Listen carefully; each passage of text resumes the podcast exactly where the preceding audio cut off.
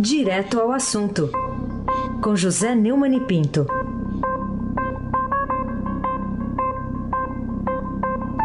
Neumani, José ou Jorge Neumann e Pinto, bom dia. De Jesus. Jorge Neumann e Pinto de Jesus. De Jesus, né? Ah, bom dia, Raíssen Abac, o craque. Bom dia, Carolina Ercolim, tintim por tintim. Bom dia. Tá feliz também, né? O Grêmio leva de 5, a torcedora do Internacional acha o máximo. Né? É, não dá pra dizer que não foi bom. Bom dia, capitão Afrânio Vanderlei, o seu pedalinho. Capitão, hoje eu senti falta do Nelson, porque o Nelson sempre me disse que aquele Paulo Vitor não segura nada. É, bom dia, Moacir Biasi, bom dia, Diego Henrique de Carvalho, bom dia, Clambofinha, Manuel Alice Isadora, bom dia, melhor ouvinte, o ouvinte da Rádio Eldorado 107.3 FM. Aí se abaque, o craque. Já Vamos que o Nelson, ele também nunca criticou o Rodrigo Caio. Adora o Rodrigo Caio. Pois é, então. É.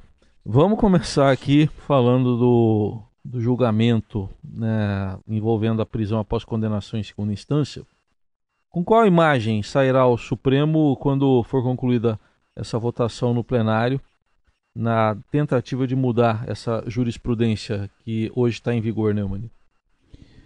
Raíssa, ontem na TV Gazeta eu disse que seja qual for o resultado final da votação, e é claro que eu fiz esse comentário às sete e pouco da noite, ou seja, eh, depois que a sessão tinha sido encerrada com 3 a 1 eh, a favor do eh, trânsito do, do- da condenação, da autorização para cumprimento de pena eh, na após condenação em segunda instância, eh, seja qual for o resultado final da votação iniciada ontem no plenário para manter ou cancelar a jurisprudência que autoriza o início de cumprimento de pena de condenado em segunda instância, o Supremo Tribunal Federal sairá dela mais desmoralizado do que já é. Basta a evidência de que esta é a quinta vez em dez anos em que julgam o que já julgaram antes. Duas por ano, em defesa exclusiva de interesses de bandidos do colarinho branco, corruptos da política e de seus advogados milionários, pois o cidadão comum não se beneficia em nenhuma das opções em votação. Afinal de contas, nos países civilizados, o preso começa a cumprir pena após a condenação em primeira instância. Para, o- para ado- adotar em primeira instância, a única coisa a fazer seria criar um juiz de, de- um juiz para julgar e outro juiz para investigar, né? Como acontece nos Estados Unidos. Carolina Ercolim, tintim por tintim. Muito bem. Queria ainda falar sobre o Supremo, eh, mas especificamente sobre o ministro Celso de Mello. O que chamou mais atenção no discurso com o qual o decano do Supremo comemorou os 10 anos do seu colega Dias Toffoli, agora presidente da casa? É juiz de instru- instrução, eu tinha esquecido a, a definição. Juiz de instrução. Há uma tentativa de criar um no Brasil. Carolina, eh, durante o julgamento, o ministro Celso de Mello eh, pediu a palavra para comemorar os 10 anos eh, da entrada do Dias Toffoli eh, lá na corte. Um discurso bajulatório, um discurso asqueroso, eu diria. Vamos ouvi-lo, capitão Afrânio? O exercício da magistratura nesta Corte Suprema, sempre tão impregnado de altíssima responsabilidade, e o desempenho das elevadíssimas atribuições como presidente do Supremo Tribunal Federal, permitem reconhecer na pessoa de Vossa Excelência o juiz preparado para enfrentar os sérios desafios e as adversidades que constituem fatores que, longe de desanimarem o espírito do magistrado responsável, atestam de modo positivo a sua competência e a sua capacidade como chefe nominal do Poder Judiciário de nosso país. Não obstante os gravíssimos problemas nacionais com que o Supremo Tribunal Federal constantemente se depara ao longo de sua prática jurisdicional. Baba-ovo, puxa-saco, bajulação autocomplacente. Esse bestalhão está tentando se bajular a si mesmo na condição de decano e dos outros. Esse cidadão que ele está saudando não passou num concursinho para juiz de primeira instância duas vezes. Agora é saudado como se fosse um grande jurista. Não é. O Celso de Mello não é e o Toffoli muito menos. Aí se abaque o craque. Ainda falando da sessão de ontem, na abertura teve o voto de Marco Aurélio Melo, já esperado, 1 a 0 para derrubar a prisão após a condenação em segunda instância. E aí veio o, o voto do ministro uh, Alexandre de Moraes empatando. O que, que você achou desse voto? Aí? Alguma surpresa no voto do Alexandre de Moraes? Eu me surpreendi ao longo do voto, porque o voto, teve, a primeira metade, foi no tom lá do, do Celso de Mello, é, criticando a, o que ele chamou de populismo judicial, de, dizendo indiretas é, do Moro e da Lava Jato, que ele criticando de forma indireta, que ele não teve coragem de, de criticar diretamente, e depois veio uma segunda parte tecnicamente perfeita. Um, um voto muito bem dado, abriu muito bem a, a, a dissidência, alegando que a prisão, nesse ponto do processo, não desrespeita o princípio da presunção de inocência dos réus, o que é fundamental para derrubar toda a argumentação dos, eh, dos advogados que foram representar o PCdoB e as associações jurídicas e os é, defensores públicos que, em vez de irem trabalhar, foram lá bajular o pessoal do Supremo. Né? Carolina Ercolim, tintim por tintim. Bom, e o que mais o, que, o, o, que mais o impressionou no voto do ministro Luiz Roberto Barroso em defesa da jurisprudência mantida em três sessões, né, em 2019 e agora desafiada? É, o ministro Roberto Barroso fez um voto ah, tecnicamente muito bem. Talvez seja a melhor cultura jurídica lá do, do Supremo, segundo meus amigos que dão palpite sobre o, o judicial, o poder judiciário, né? Ele é um advogado muito rico, muito, uma banca muito é, afortunada e é um advogado importante e trouxe estatísticas da realidade mostrando que é exatamente oposta à exposição dos outros colegas dele. Apesar dele fazer sempre vem aos colegas, né? O número de encarcerados, como ele mostrou, com dados, com números, aumentou entre 2009 e 2016, quando ficou valendo o tal do trânsito julgado, e caiu nos últimos anos, depois que mudou a, a quando mudou a jurisprudência. É, eu quero, em relação ao, eu tenho citado assim algumas coisas que me, que me, me apareceram, né? no meu WhatsApp apareceu um, trans, um, um, texto muito bom do Edilson Martins, que um colega meu trabalhou comigo no Jornal do Brasil, que eu quero usar como se fosse meu em relação à questão do voto do ministro e do destino dessa votação hoje. Segundo Edilson, o voto do ministro Roberto Barroso, em sua exposição clara, simples, didática em torno da revisão ou não da prisão em segunda instância foi uma peça histórica. Possível será que o STF, a maioria de seus juízes, é, tenha feito, vá, venha a fazer ouvidos de mercador. Este tribunal tem estado na contramão, pode-se dizer, sua banda visível dos interesses da nação. Pelos seus votos, essa banda tem sido a expressão viva do Brasil velho, do país colonial, da impunidade histórica para os bandidos de colarinho branco e punho de seda. Tudo indica que o voto de Barroso não prevalecerá. O retorno ao trânsito em julgado, a impunidade dos poderosos, faz parte da grande aliança que se firmou entre STF, Poder Legislativo e Executivo para desidratar, asfixiar, derreter a Lava Jato. Derrotado o arrazoado do ministro Barroso, o Brasil retornaria ao tempo da velha República. Os investimentos internacionais se retrairiam, o país sinalizaria que a corrupção foi e continua sendo perdoada. Aprova-se a terceira instância, na meia sola do acordão, o Lula continuará na tranca. Tal resultado não interessa nem a Gilmar, tampouco ao PT e aos seus seguidores. Bom, é, eu, ao contrário do Edilson, nesse caso, ainda tenho uma esperança, porque falta.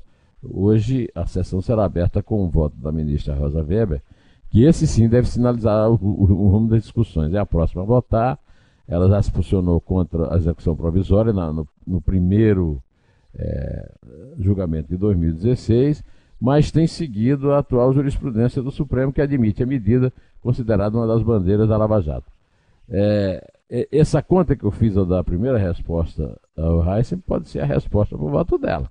Se ela é, realmente continua achando que não pode estar trocando de jurisprudência como quem troca de roupa, aí ela não tem outro jeito de votar que não seja agora que a erga omnes né, serve para o resto da vida, uma, vai, vai, vai fixar a jurisprudência, não vai ser mais discutida tão cedo, né?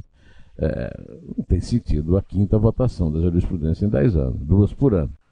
É, mais do que caracterizada a situação por ela descrita em seus votos. Mas vamos esperar para ver primeiro, né? Aí se abaque o craque.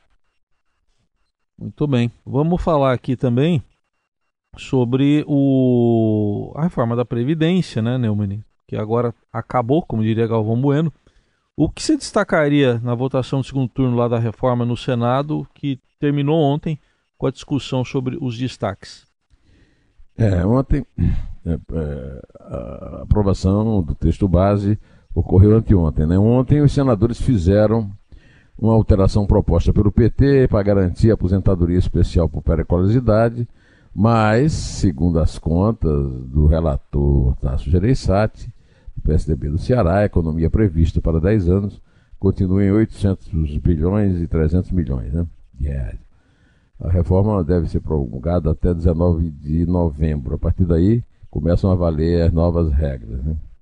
É, o, o, eu quero lembrar, mais uma vez, tenho feito sempre isso, que é uma vitória do Brasil, a vitória de cada contribuinte, é, o acerto das nossas contas públicas, a começar pela reforma dos gastos do rombo da Previdência.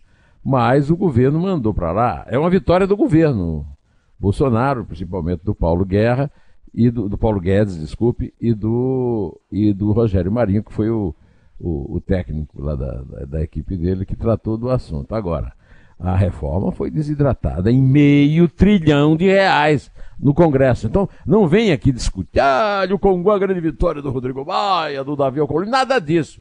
É uma desidratação que, inclusive, aproxima muito uh, os 800 uh, bilhões que, foram, que serão economizados dos 600 previstos pelo Paulinho da Força, em 1 de maio, quando disse que era preciso desidratar a reforma para evitar que o Bolsonaro é, se reelegesse com os pés nas costas. Né?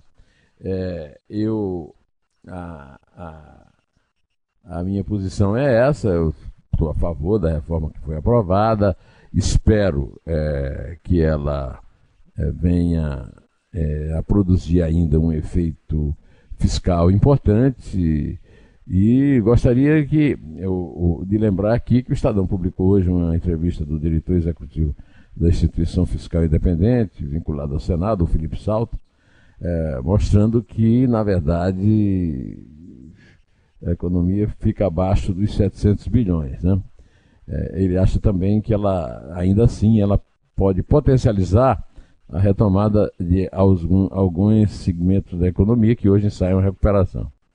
Ah, ah, esse, essa instituição fiscal independente acredita que nas atuais circunstâncias, o Brasil tem espaço para crescer pouco mais de 1% em 2019, o que já se viu que não é também né, nenhuma goleada de 5 a 0. Né? Pois é isso aí. É, esperamos que se dê esse salto e que Deus ouça o que o Felipe falou. Carolina Ercolim, tintim por tintim.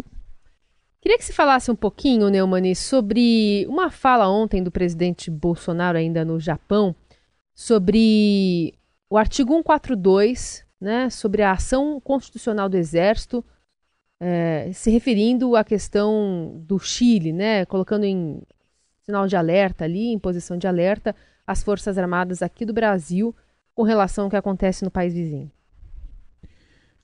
Carolina, se você acompanha, como eu acompanho, às vezes até com nojo, a movimentação da direita na, na, nas redes sociais, você vai é, lembrar que Fala-se muito no artigo 142. O artigo 142 não autoriza fechar Congresso, fechar Supremo, ao contrário do que acham essas pessoas. O artigo 142 é a manutenção da lei e da ordem, é, caso as Forças Armadas venham a ser convocadas por um dos três poderes, e para evitar que aconteça no Brasil, caso, por exemplo, caso se o Lula seja solto a partir de uma de uma é,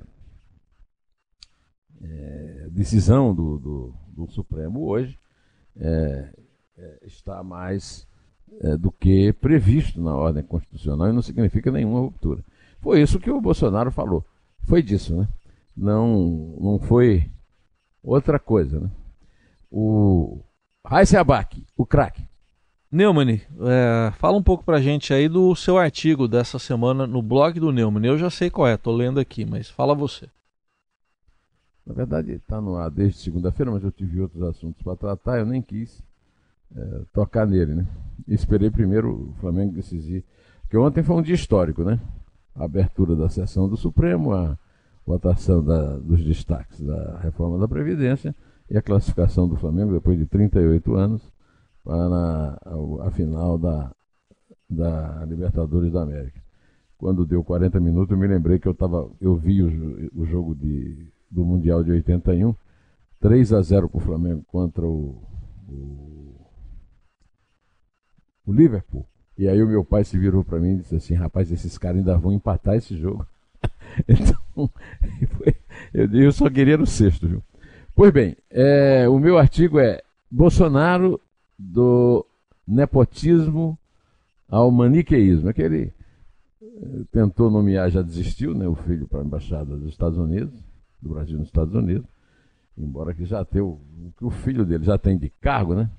Deputado federal eleito, nada a reclamar, presidente do diretório em São Paulo, bastante contestado, é, do PSL, líder do PSL, apesar de serem todos agora inimigos do Luciano Vivar, no, na Câmara dos Deputados, e presidente da Comissão de Relações Exteriores da Câmara. É, então, eu, a linha fina do meu artigo diz: eleito para manter o combate à corrupção e afastar o PT do poder, o presidente governa para garantir o filé dos filhos e fazer o que ele acha o bem de livrá-los do mal. Amém? É, no, no fim do, do, do, artigo, eu mostro, é, inclusive, a relação da, da, da substituição da, da Joyce Asselman do, do PSL por um, mais um é, deputado do MDB como líder no Congresso e um deputado ligado ao Renan Calheiros. É, e no fim, a última frase do artigo é assim: assim ficamos sabendo que o lema Ordem e Progresso da bandeira nacional pode agora ser substituído por nepotismo e maniqueísmo. Amém. Carolina Ercolim, tintim por tintim. Bom, e o que você tem a dizer sobre a violência das manifestações de rua no Chile? Né? Agora são 18 mortes, ao menos contabilizadas, uma criança de 4 anos também está entre as vítimas, e uma tentativa de amenizar a situação pelo presidente Sebastião Pinheira que não deu certo. É, o sexto dia seguido de protesto no Chile foi marcado por denúncia, boato de violação de direitos humanos e pela renúncia e, pela, e pelo recuo do Sebastião Pinheira, né? Essa morte da criança de 4 anos, pelo menos 4 desses 18 morreram por disparo das forças de segurança, é, compromete muito o, a imagem no exterior da, da, do governo lá do Chile. Né? O, eu gostei muito do artigo do, do William Vac no Estadão, hoje o artigo semanal do William Vac das quintas-feiras, o ciclo da, da frustração. Eu quero terminar esse meu comentário lendo é, o começo do artigo. Né? Primeiro, o ciclo da frustração, que é o título, uh, a linha fina, as crises nos vizinhos sul-americanos têm poderoso e perigoso denominador comum, e ele escreveu: Não é difícil encontrar um denominador comum para as sucessivas e paralelas crises que tomaram conta, por ordem alfabética, de Argentina, Bolívia, Brasil, Chile, Colômbia, Equador, Paraguai, Peru e Venezuela, para ficar apenas com a América do Sul. O ciclo atual desses países é o da era do descontentamento, ou da era da frustração, como preferir. Em seu conjunto, os países desta região só se comparam aos do Oriente Médio, quanto ao número de seus habitantes que declaram ter vontade de seguir a vida em outro lugar. No Brasil alcança a faixa dos 30%, segundo o Gallup. São os países nos quais existe a mais aguda percepção no planeta de que seus regimes políticos são tomados pela corrupção e os de mais baixo desempenho econômico na comparação com outras regiões do planeta. No, na mesma edição é, do Estadão de hoje, tem um artigo, é, digamos, um pouco mais otimista do, é, do Mário Vargas Llosa, é, grande escritor peruano, a respeito da situação do Peru, que, aliás, o, o, o William cita aqui. Pois bem, é, mas eu vamos encerrando por aqui e deixando aqui Um abraço a todos os rubro-negros do Brasil e aqueles que torceram contra o Grêmio. Né? Ontem vamos torcer todos contra o River agora, né? Inclusive eh, com a participação do Almirante Nelson. Eu soube que já comprou até ingresso lá para Santiago. E para Tóquio, né? Ele já comprou até o. Tóquio não, onde é que vai ser? É nos Emirados Árabes, né? É, acho que é pro. Não é no Catar? É no Catar. É no Catar. É no Catar. É. Isso. Então, é, não vou mandar você se catar, viu, Raíssa? Fique tranquilo. Obrigado, fico folgo em saber. folgo em sabê-lo. Vamos contar. Não precisa ser os cinco gols, viu? Tá bom, fica só, só no. Ba só basta os três mesmo. Só os três. Então é três. É dois. É um. Em pé.